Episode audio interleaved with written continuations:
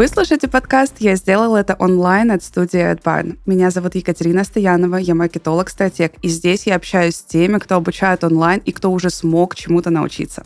Вместе мы обсуждаем полезные курсы, интересные профессии и находим новые возможности для личностного роста.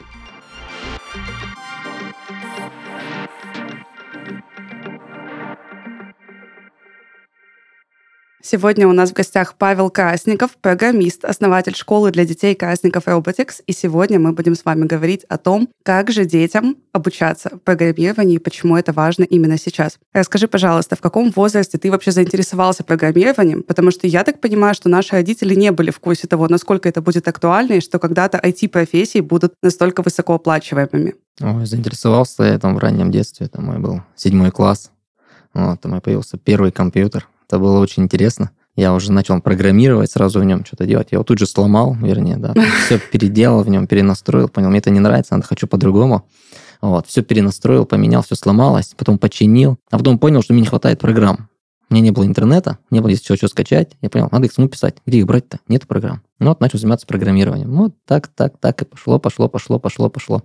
Вот. Угу. То есть изначально вообще твоя профессия началась с того, что ты выступал механиком, да, разбирая и собирая компьютер заново. Ну, я не сильно его разбирал, как физически, да, там разобрать там системный блок, там вытащить оперативную память, что-то еще больше нет. Я удалил Windows, понял, что он мне не нужен, поставил другой Windows, понял, что тоже какой-то неправильный Windows, поставил третий, потом поставил Linux, потом поставил опять Windows, потом понял, что надо программировать. Как ты в седьмом классе вообще придумал, что тебе это необходимо, и начал обучаться? Я не могу понять, откуда ты взял вот эти первые данные, вообще с чего начать? Ой, ну это такая, знаешь, внутреннее желание что-то создавать. Угу. Вот. Что-то создавать и иметь возможность всегда нажать кнопку «вернуть назад». Иногда, когда ты что-то делаешь физически, Например, ты взял и из дерева вытачиваешь буратино образно. Ты вытачиваешь и совершил ошибку. А, к сожалению, обратно уже нос не приделать, если отрезал. Все уже на этом. Будет без носа. А в компьютере, в программах можно нажать кнопочку «Отмена», вернуть все назад, и все вернется, как будто и не было. Я понял, что вот это мне очень нравится. И можно экспериментировать как хочешь. Нет никаких ни ограничений, никаких рамок. Делай все, что ты хочешь, и в конце это будет правильная мысль, она придет и будет работать. Поэтому это была мечта самого моего детства. Я прям вот ну, такой человек, я так, так родился, и мне всю жизнь хотелось сделать. А вот э, обычная жизнь мне не давала так и делать, а компьютер дал. Я правильно поняла, что ты изначально был самоучкой, и только потом уже как-то, может, получил где-то образование? Да, конечно. Я жил в маленьком поселке, там было всего 5000 человек, там не было интернета, не было мобильной связи, ничего такого не было. И Спросить у кого-то, как вот тут запрограммировать что-то, да мы что, там программистов-то не было. Там айтишников-то было, наверное, штуки три всего человека, и то это в организациях в крупных, там в администрации, там в банке где-то еще, и все на этом. Больше Интересно, никак. они уже тогда много зарабатывали? Ну, нет, они не выделялись никак на общем фоне. Я Слушай, подозреваю, это не, не, не то время еще было. Скажи честно, твои родители ругали, что ты много времени проводишь в компьютере? Как там говорили они, это наверняка что-то типа того. Да, мама говорила, ты что делал? Уйди с этого компьютера, иди уроки учи, иди на улицу погуляй. Что в нем можно делать в этом компьютере столько времени? Отстань, уйди, иди погуляй, не надо, не надо. И меня постоянно выгоняли от него, не давали. Нужно заниматься серьезным делом, да? да. А не вот это вот все. Да-да-да. Угу. да. Ну, хорошо, что сейчас тебе уже никто не говорит, что нужно найти серьезную работу. Такого же нет? Ну, иногда IT как бы сфера такая, иногда сидишь вроде бы что-то делаешь, делаешь, делаешь, делаешь, полгода проделал что-то, думаешь, фу, классно, что-то сделал. А, а, а зачем? Не знаю, так для себя. Да, поэтому появился у нас agile подход, который, знаешь, сверка с целью, потому что в IT часто бывает такое, что делаешь да. полгода, а потом результат на выхлопе не очень понятен. Окей, классно, что ты начал в детстве, значит, ты классно понимаешь психологию детей. Расскажи сейчас, у тебя а, школа для детей, ты обучаешь программированию. Насколько вообще детям нужны эти навыки в современном мире? Детям эти навыки очень нужны, потому что программирование – это не та сфера, где ты взял там в 45 лет, решил и говоришь, сейчас я стану программистом. Все, вот я пошел. Но, к сожалению, такое не работает. Можно, конечно, если у тебя где-то в зачатках были, у тебя были знания, у тебя был подход, и то такой, ну, наверное, да. Но в большинстве случаев лучше всего начинать учиться всему с детства. Это обыкновенная жизненная политика, как бы. Ты с детства учишься, учишься, учишься, и в взрослом жизни приходишь уже умный, понятный, умеющий учиться, умеющий понимать и разбирающийся. Тем более программирование такая вещь, где нужно знать базис, во-первых, базовую часть, а во-вторых, нужно еще постоянно учиться. Потому что нет такого, что я сейчас этот язык программирования выучу, и с ним буду жить всю жизнь. Угу. Нет. Он через год может измениться. Угу. Будет новая версия, и все, что ты знал, придется забыть, изучать заново.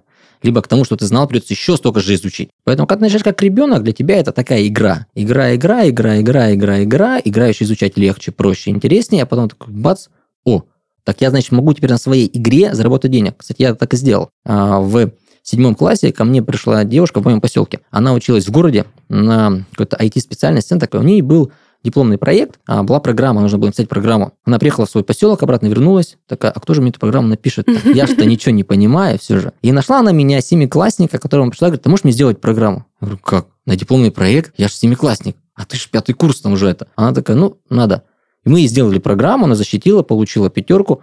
И на этот момент я заработал первые свои деньги на вот такой работе. Они были небольшие, сколько я уже сейчас не помню. А но... так хотелось узнать у тебя, сколько все-таки это было? Э, я не помню, какая сумма была, потому что потом у меня такие еще были много проектов. Я много кому писал э, студентам программы на, на дипломные проекты. Это как-то угу. такая штука вышла. По сайфанке на тебя вышли, да? да?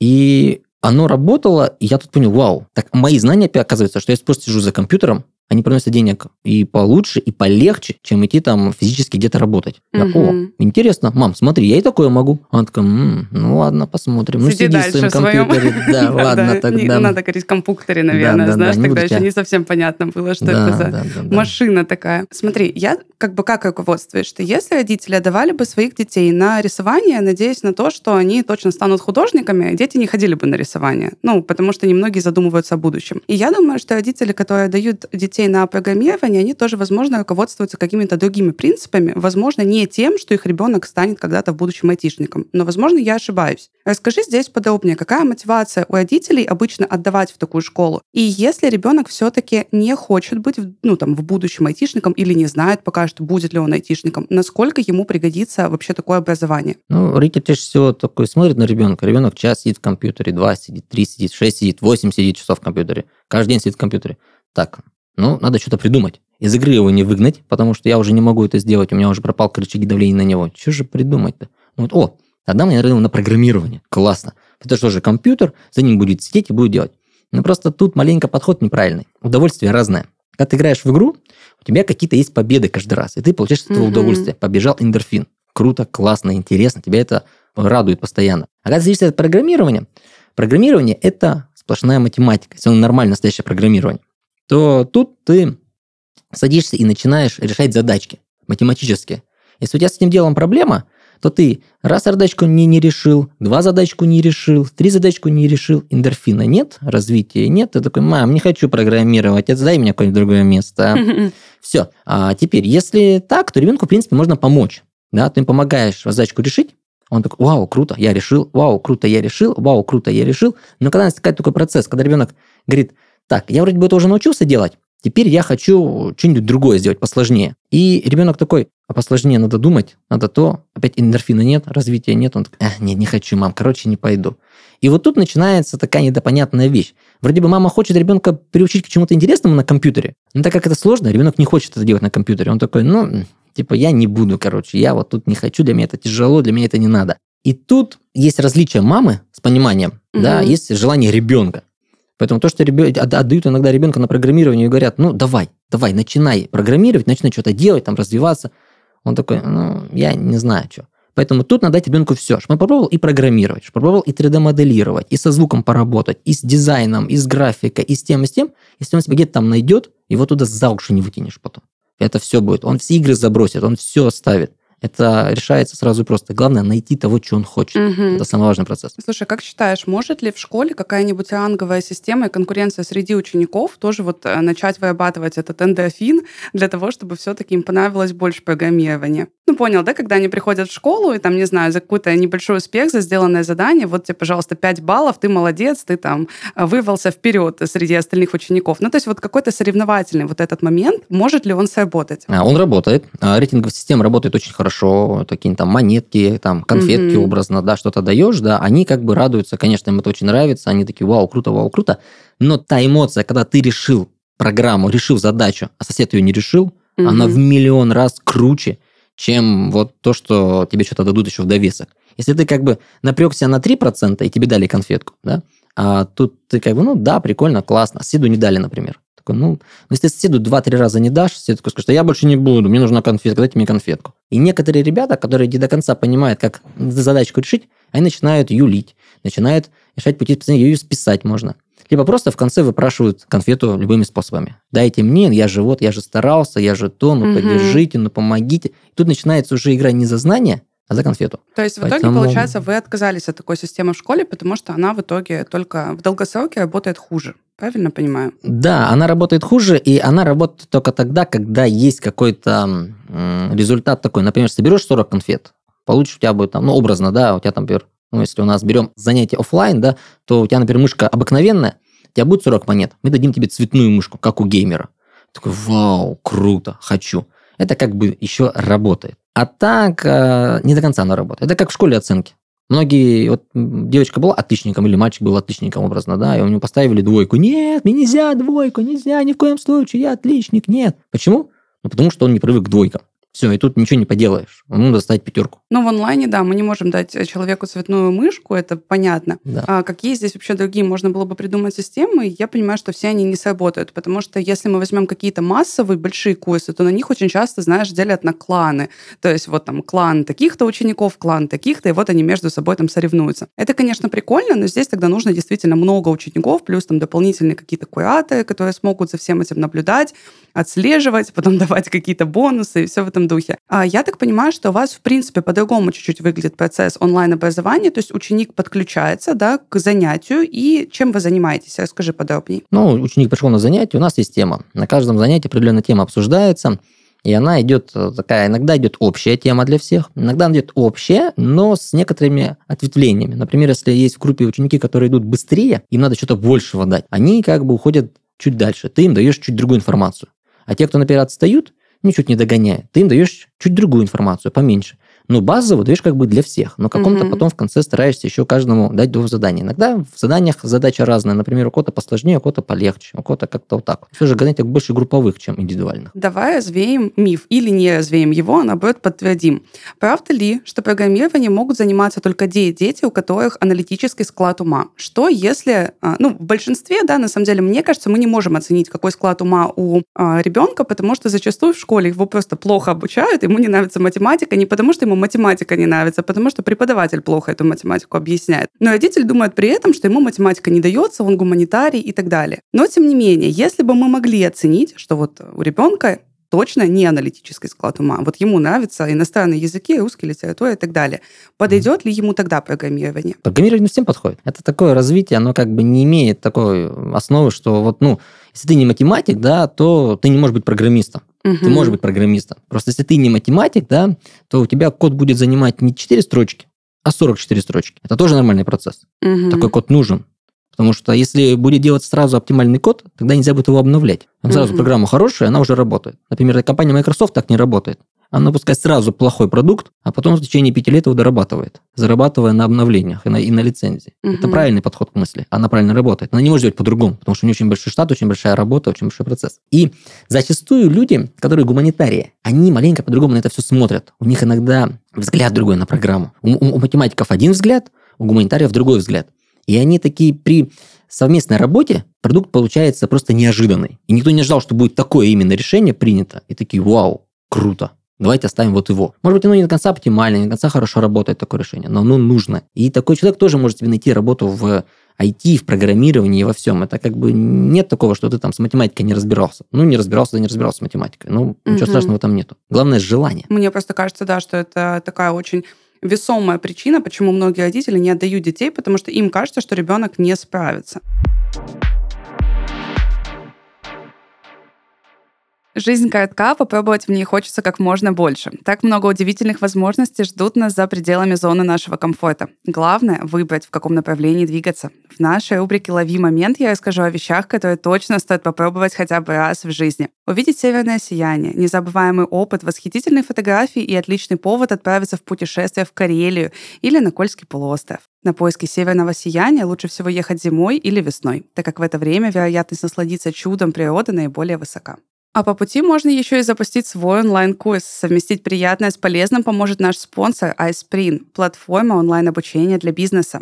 iSpring – эксперты в своем деле. Команда методистов, дизайнеров и разработчиков курсов поможет быстро запустить онлайн-обучение вашей компании. Они изучат цели и задачи проекта, составят стратегию развития и внедрят систему онлайн-обучения. А после этого создадут курсы для сотрудников и настроят аналитику. Так запуск обучения пройдет быстро, эффективно и с минимальными затратами. Также ребята запустили Академию iSpring, где помогают осваивать крутые профессии в сфере онлайн-обучения. С ними вы научитесь создавать онлайн-курсы для бизнеса и превратите это в прибыльную профессию. Опытные преподаватели и мощная комьюнити специалистов iSpring поддержат вас на этом пути и помогут прокачивать нужные навыки. Посмотреть на северное сияние стоит хотя бы раз в жизни, а стать востребованным специалистом вместе с iSpring можно уже сейчас. Присоединяйтесь к сообществу Академии iSpring по ссылке в описании.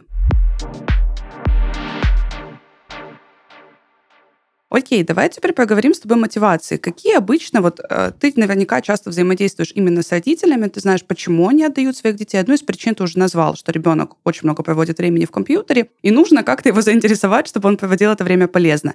Какие еще причины могут быть, бывают, и какие из них, скажем так, самые адекватные, что ли, которые действительно направлены на обучение ребенка и на долгосрочный процесс, да, то есть на то, чтобы у ребенка был классный результат в итоге. Ты знаешь, какая ситуация интересно работает. А, родитель не понимает же долгосрочную работу, да, он думает, ну, давай, нравится, иди. Что будет завтра, я пока не знаю. И ребенок говорит, я хочу. Мама, я хочу. И он ходит и делает, и делает, и делает. Если ребенок не хочет ходить, как бы он ходит э, не так хорошо. Он приходит там, халтурит, что-то не до конца доделывает, как бы отвлекается много и так далее. И родитель в этой ситуации больше занимается тем, что он подталкивает ребенка, стимулирует с ним, общается. И ребенок начинает в этой ситуации развиваться лучше, чем мог без программирования, да, и без помощи родителя.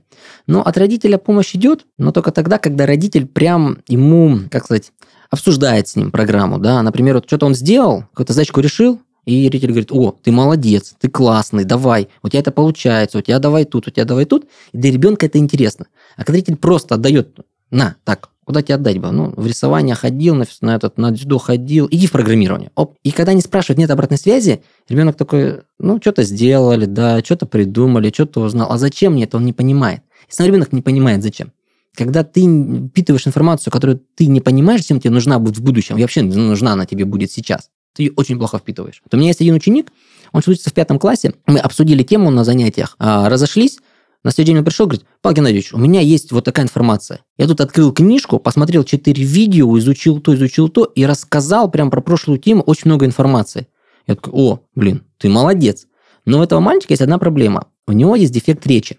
Он плохо разговаривает, и, например, ему где-то рассказать очень сложно. Например, в классе, в школе в обычной, его никто не слушает. Потому что когда он начинает говорить, начинается смех подниматься, что-то еще, как бы, но он закрыт. В школе он вообще не разговаривает. А ходит на занятия к нам. И как-то, и собой такая группа, что его поддерживают, и с ним Класс. общаются, и как бы его слушают, потому что он что-то толковое говорит. Не просто что-то говорит, а прям толковое. И ребята такие, вау, круто. И он себя почувствовал в этой группе комфортно. Ему в ней классно в этой группе. И он изучает все и больше, потому что ему хочется, чтобы он был здесь лидером. Ему было интересно, ему было классно. Смотри, как классно и получается, что он пошел находить свою компанию не где-нибудь во дворе, да, вот это вот дурные компании, часто водители большая проблема, а нашел вот такую классную. Да. Мне кажется, что это супер работает. Смотри, ты сказала, что родители могут проверять задания, да, и понимать вообще, насколько ребенок правильно делает или халтурит. А что, если родитель сам вообще не разбирается в программировании? Что ну, тогда? Это тут надо как-то подыграть. Видишь, какая ситуация. Что ты как будто бы знаешь. Да, если родитель разбирается в программировании, да, он к этому делу относится скептически. Он сам понимает, короче, что я был самоучкой, кто ж тебя-то научит? Не, это все ерунда. Угу. Ну, я мог бы, я, конечно, сам научить как программист, но у меня нет педагогических данных никаких. Я, короче, тебя, наверное, завтра уже там наругаю, от, отругаю, короче, мы с тобой рассоримся и ничего с тобой делать не буду. Иди, короче, иди, думай там, учи, как бы. Чаще всего такие родители вообще не, не вникают, что делает ребенок, потому что для них это все какая-то ерундой занимается, пускай там. Потому что человек, mm-hmm. когда программист сам, он понимает, что что там ребенок, какие там... Если высшую математику ты не знаешь, если ты не знаешь дискретную математику, то какой ты программист? Что, что с тобой разговаривать? Чаще всего отдают те, кто не понимает ничего в программировании. Вот прям вообще ничего. Даже не разбирается нормально в компьютере. Ты еще самими родителями обсуждаешь, как Zoom подключить, как а, там новые системы какие-то настроить, как микрофон отстроить, как камеру поставить, какую программу поставить делаешь. Это там целая такая большая работа еще самим родителям происходит. Потому что родитель не может даже помочь ребенку в компьютере ничего. Иногда ребенок разбирается больше, чем родитель в компьютере. И тут как бы как проверить родителю, да, что за информацию ему дают и вообще какой там результат. Угу. Ну, Тут довольно сложно ее проверить, потому что сказки можно рассказывать разные. Можно вроде бы говорить, что мы программисты, программисты, программисты, а в конце это оказывается, как сейчас есть такое новое название, возможно, многие слышали, это zero coding. Это Мгм, когда да-да-да. вроде бы ты программист, да, такой, я программист, я программист, а вживую ты взял готовые блоки, из них собрал что-то. Это как лего.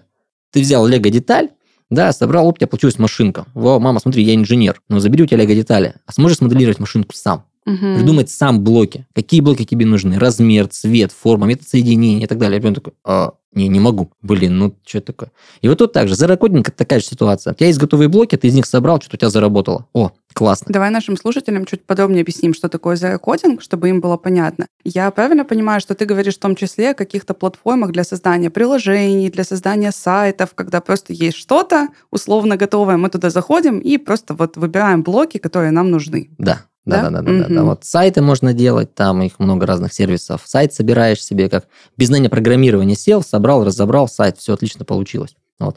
Такой технологией а, занимаются, например, программированием. Вот Zero Coding очень работает на предприятиях. Мгм. А, купила там какая-то компания, например, по производству галош, образно скажем, да, на станок, который делает галоши. Как его настроить?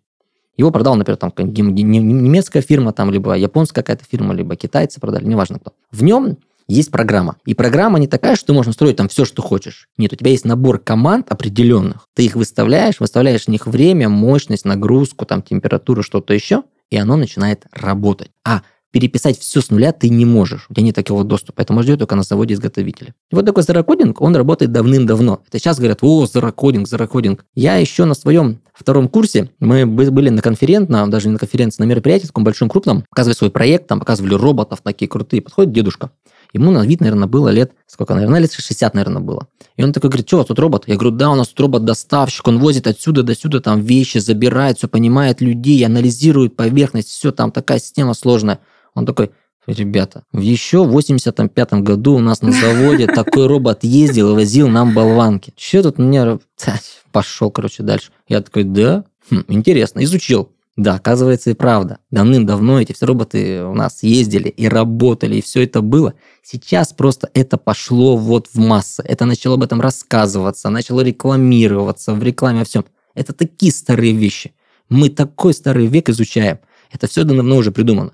Вот сейчас в тренде это нейронные сети. Вот это новое. Но опять же, нейронные сети были созданы так давно, то, что не было нормальных компьютеров, они не могли развиваться хорошо. Мгм. Поэтому сейчас они нормальных компьютеров начали развиваться быстро. И мы них всех узнали. Вау, нейронные сети, чат GPD, вау, круто, вау, мы о нем знаем. Ну, давай мы, знаешь, с чего начнем еще? Эту тему как раз-таки. Скажи, сколько лет ты занимаешься онлайн-образованием, ну, либо в целом образованием детей? О, С целым образованием детей я занимаюсь уже 11 лет. Мгм. Вот. А в онлайн-образовании... Больше всего онлайн-образование пошло под момент ковида. Мгм. Потому да, что во всех сферах. до, до этого как-то пытались мы делать, но люди к сидениям ребенка за монитором и что-то там написанием относился как-то так себе. Ну и вот, и родители думали, да, ну и так я лучше его отведу два часа в центр, да, буду ехать на машине, да, час подожду его, еще два часа обратно поеду. Классно, супер, отлично, мне это устраивает, мне как матери там или отцу нравится. Ну, Не но то, пот- что, да, просто отдать Да. ребенка, чтобы он сел за компьютером, да, сейчас а позанимался. они не понимали того, что да, ты можешь его посадить за компьютер, да, он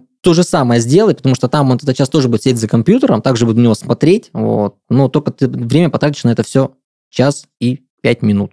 Это прям, Мгм. да, тогда для зрителей было что-то непонятное. А вот ковид, ковидный год, он дал понять э, всем, что онлайн все же может жить, и в нем можно что-то даже делать. И как бы всем стало больше интересно. Знаешь, почему я у тебя спросила, как давно ты в этой теме? Потому что мне интересно отследить, а, стали ли родители более восприимчивы к этой нише. То есть вот как ты ощущаешь, 10 лет назад у людей было больше возражений, а сейчас меньше? Или в целом уровень осознанности в этой теме, он остался таким же? Не, родители стали относиться к ней проще. Они Мгм. стали уже более доверчивее к ней относиться. Они такие, ну, онлайн, онлайн, давайте онлайн. Для кого-то есть прям принципиально. Нет, в онлайне нет. Это время ковида, им было очень там неудобно, плохо, тяжело и вообще не так. Кому-то наоборот, только онлайн. Никаких поездок никуда, только в онлайне, потому что тогда я смогу поставить ребенку в эти 4 часа не одно занятие, а могу поставить 4 занятия. Вау, круто, супер. А если мы возьмем в целом нишу программирования, то возражений именно в этой теме стало больше, меньше или столько же, вот за 10 лет? Программирование, как бы не сказать. Тут не изменилось ничего. Из офлайна дети, кто ходил всегда в офлайн, так и ходят в офлайне. Если он ходил, он начал заниматься с онлайна, он в офлайн, ой, идти куда-то, собираться, ой, не, я лучше в онлайне. Все.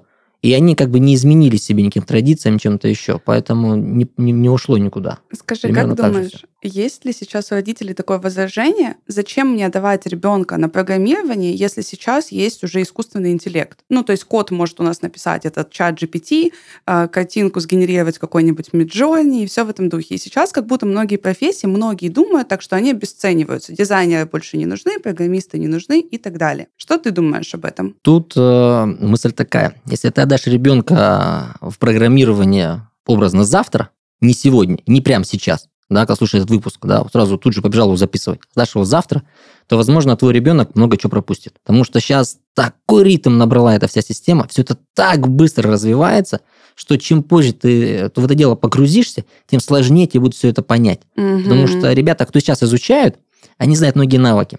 Они понимают, что нейронная сеть, да, это не их враг она работу у них не заберет завтра. И не будет такого, ну все, программисты больше не нужны, есть нейронная сеть. К сожалению, нейронная сеть не умеет сама работать. Она не может так, чего не хватает человечеству? Сейчас подумаем. Ага, человечеству не хватает хорошего мобильного приложения, например, для фотографирования котиков. Супер, сейчас я его напишу. Вот оно, держите. Нет, такого нет и никогда не будет. Нужен человек, нужна команда, нужен запрос. А потом то, что она пишет, она же это пишет не с целью там какое-то создания, она же не уникальная система. Она пособирала информацию других людей, и эту информацию выдает вам в каком-то обработанном формате.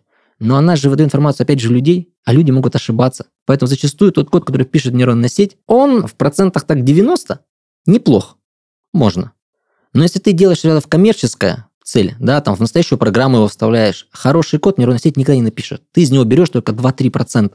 Все остальное ты переписываешь заново, но она не подходит для этого. Нейронная сеть классно для стартапа. Например, тебе какой-то надо проект сделать, и нужно, чтобы он сегодня что-то показать, хоть что-то, любой uh-huh. набросок показать. Ты нейронной сети написал, где какой-то код дала, ты его тут же запилил, от, от, отправил, в программку сохранил, показал заказчику, он такой, о, ну идея прикольная, давай будем развивать. Это да, это работает. Но как настоящий живой продукт, пока нейронная сеть не готова к этому делать, может быть, лет через 10 она сможет это сделать, но, к сожалению, человеческий потенциал ума и всего развития нейросеть никогда не обгонит. Потому что человек сейчас научится пользоваться нейронной сетью и начнет ее использовать в своих целях. Гонка между человеческим мозгом да, и нейронной сетью будет идти всегда, и человек будет ее всегда опережать. Он никогда не отстанет. Вот. Ну, тут как бы надо просто развиваться, смотреть, постоянно читать, изучать, смотреть, как бы нельзя отставать сейчас. Вы говорите с учениками о вообще искусственном интеллекте, о нейросетях, используете ли это уже в своей работе? Мы очень много используем, постоянно Класс. сейчас используем. Мы начали с того, что когда они только появились, как бы зашли, появились нормальные возможности. Вот, сейчас, конечно, не так удобно, потому что надо VPN ставить там и так далее. Угу. Так просто, ну, как позапрещали нам заниматься этой штукой. Ну, наши, может быть, ребята скоро напишут Но мы наши. все можем, мы же да. программисты. Да, будем надеяться, что наши ребята сейчас там, может быть, Яндекс, там, Сбер, там, как бы сделают а наши нейронные сети, которые будут давать большую фору и зарубежным нейронным сетям. И мы тут э, с, с детьми многие вещи пытаемся нейронными сетями решить. Но тут же важный вопрос. А нейронная сеть сейчас, она помогает ребенку не только в моменте того, что что-то за него сделает. Чтобы она что-то за тебя сделала, нужно задать правильный вопрос. Да. А как сформулировать правильный вопрос? Многие дети не умеют пользоваться поисковыми машинами. Ребята, давайте найдем эту информацию в интернете. А как найти? А что написать? Как понапишут? Так как выдаст им там поисковый запрос, непонятно что. Они ничего запутались, не нашли. Нейронная сеть также. Если ты какую-то ерунду напишешь, она скажет, что? Нет, я не понимаю. Переписывай запрос. И вот тут ребенок начинает формулировать мысли свои правильно. Начинает правильно говорить, начинает правильно думать, начинает правильно мыслить. И тогда получается правильный результат. Ты знаешь, что ты сейчас развеял самый большой миф в онлайн-образовании в целом? Очень многие, те, кто еще а, не так много обучались, покупали курсов, они говорят, да зачем вообще мне кому-то платить, если я все могу найти в интернете? Ты это все можешь, может быть, найти в интернете, но проблема в том, что чтобы найти, нужно знать, что спросить. И вот это вот знать, что спросить, это самое сложное в абсолютно любой нише. Поэтому я здесь отлично понимаю, о чем ты говоришь, и действительно классно, что вы с детьми используете это на своих занятиях. Потому что Насколько я понимаю, вообще в целом в России даже взрослые многие не используют нейронные сети, не используют вообще даже просто поиграться, знаешь, нет вот такой вот опции у них, они не, вообще не соприкасались никак с искусственным интеллектом. Это достаточно грустно, потому что действительно есть ощущение, что мы немножко отстаем вот э, конкретно в этом аспекте от какого-то западного мира. А у меня моя знакомая учится в Италии, и они на базе вуза прям проходят, что такое NFT, что такое криптовалюта, что такое искусственный интеллект, учатся этим пользоваться. А у нас многие взрослые люди, к сожалению, не знают об этом. И очень классно, прям мой респект, что вы с детьми прям используете это на постоянке в своей работе. Хочу с тобой еще поговорить про soft skills. Есть э, такой большой миф, что программисты — это вот всегда такие закрытые, знаешь, такие люди без друзей, без никого. Как вы выстраиваете вот эту работу? Важно ли вам в своей школе развивать тоже софт-скиллы? Вот ты привел пример с этим мальчиком из пятого класса, что он нашел друзей да, у вас в школе. Вот как вы выстраиваете взаимодействие среди учеников, особенно в онлайне? Делается ли на это какой-то фокус? Онлайн в этом деле вообще очень сложен. Да. Потому что, во-первых, они сидят друг от друга далеко, во-вторых, они друг друга не видят, и ты, когда поворачиваешь голову вправо, влево, у тебя сидят твои домашние вещи. И ты как бы такой, какой-то друг вымышленный где-то там, это довольно таки сложно. Вот. Тут собрать, особенно из детей, э, дети, они такие, как бы, они вообще сложные в коммуникации. Как бы, и тут сложный процесс их собрать, как-то в какую-то группу объединить. Чаще всего, как бы, ну, вот так вот сложилось, что коллектив хороший попался. А какие-то игры с ними, ну, иногда проводим, есть у нас там небольшие игрушечки между собой, они не компьютерные, они такие как, как бы без компьютера, но в компьютере. Вот. Есть такое. Такое работает, мы общаемся, у нас есть просто чаты другие, например, ну, как бы у нас есть общий чат, где мы общаемся и вне урока. Ребенок uh-huh. может задать, спросить, они между собой коммуницируют. Например, спрашивают, ребята, а как это, кто, кто нашел решение этой задачки? Подскажите, пожалуйста. А ты вот так вот попробовал? А, вот так вот надо было попробовать. А, я понял, да. И переделывает дальше. Поэтому тут такой процесс тоже идет, мы это делаем, но в онлайне это все же сложно.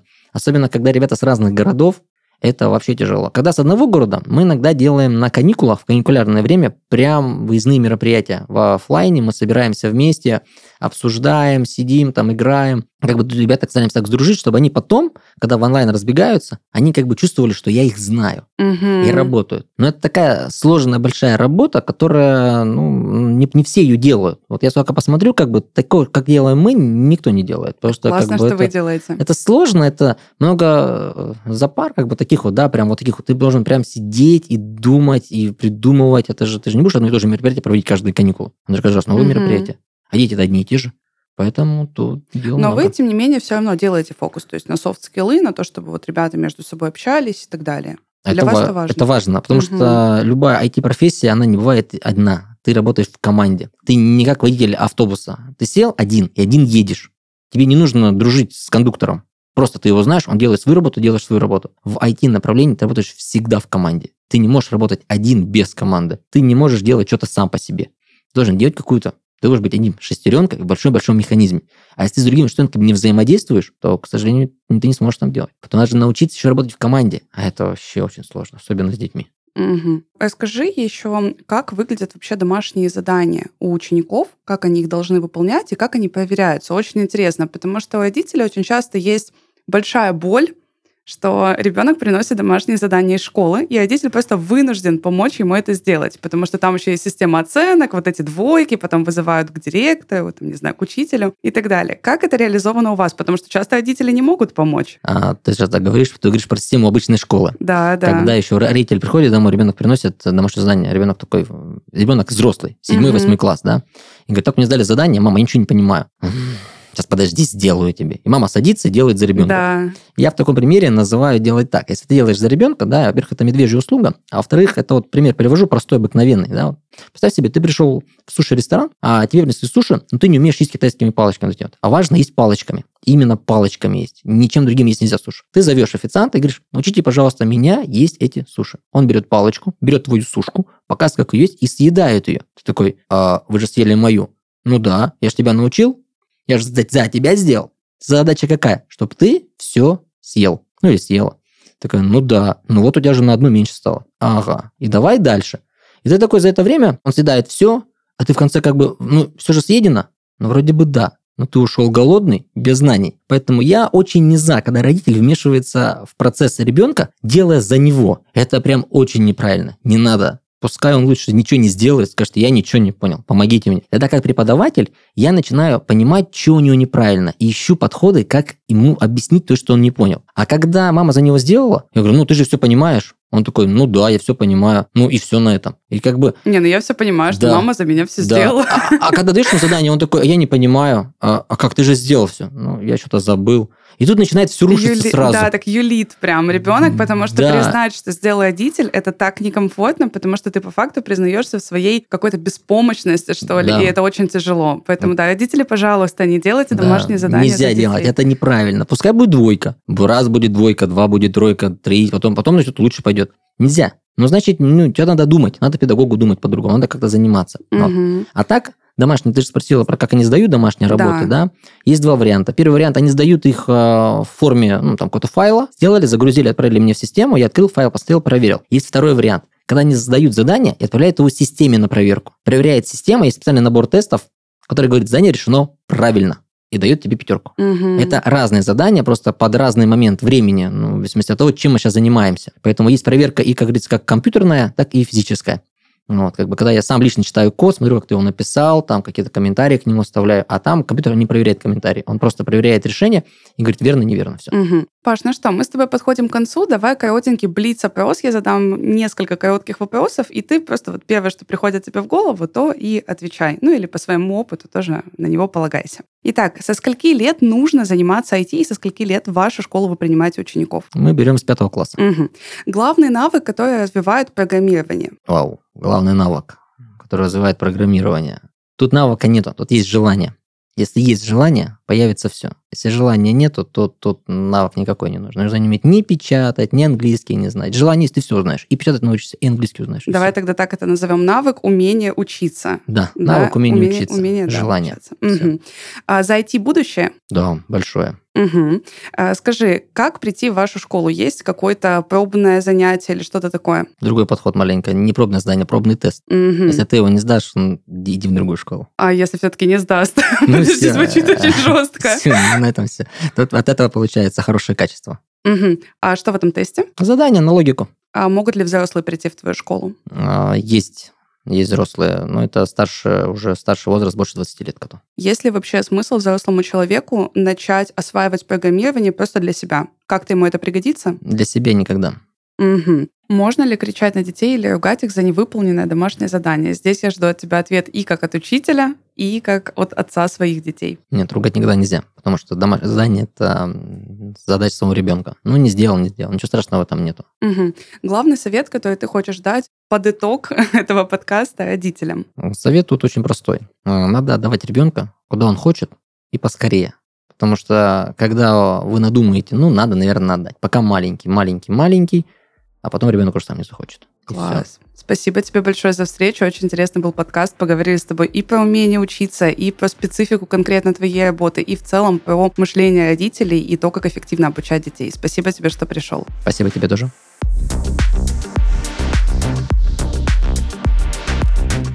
Это был подкаст «Я сделал это онлайн» от студии Redbine. Подписывайтесь, ставьте лайки и помните, в интернете есть не только котики.